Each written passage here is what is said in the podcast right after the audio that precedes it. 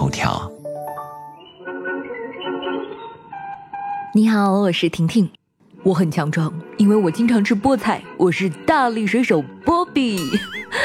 一九二九年一月十七号，一吃菠菜就大力的水手波比首次出现了美国漫画家西格的作品中。今天是他九十岁生日。大概许多人的童年中都出现过这位歪着嘴、叼着烟斗的卡通形象。每当遇到问题，波比就会拿出一个菠菜罐头，扔到空中之后吞到嘴里，变成了真正的大力水手。这样的变身其实一点都不酷，既没有宝剑，也没有龙珠，更没有什么高科技的变身装备，只有一罐普普通通的菠菜。这是为什么呢？难道是为了鼓励小朋友们多吃蔬菜吗？这或许跟一个数学错误有关。有人研究发现，漫画家西格之所以会选用菠菜，有一个科学误区。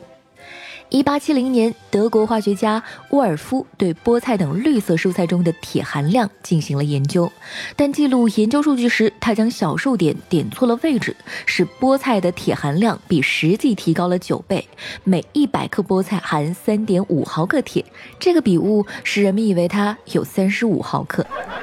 大力水手的流行让很多人相信菠菜含铁量异常丰富，能够令人身强体壮。一九三七年，科学界发现了这个错误，但直到一九八一年，英国医学期刊刊文辟谣。但直到一九八一年，英国医学期刊刊文辟谣，菠菜神话的真相才为人所知。实不相瞒，小时候我就看过这个动画片，然后因为它，我爱吃菠菜了。你知道吗？大力水手波比真有其人，他的原型福格来自漫画家西格的故乡——美国切斯特小镇。福格是独眼，爱抽烟斗，爱打拳击，力气很大。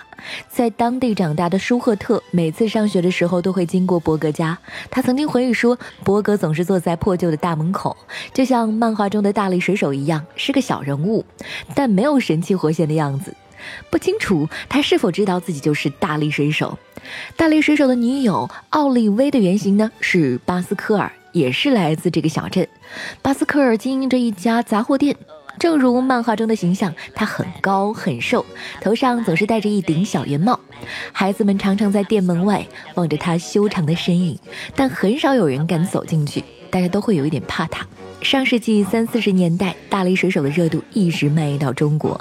当时，《滑稽画报》《滑稽世界》《图画世界》等国内的多家刊物都开始连载大力水手的漫画。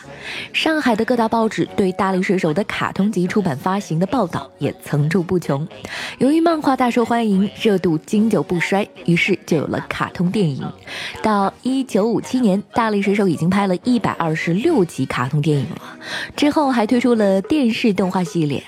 然而，漫画家西格却没有更多时间继续创作。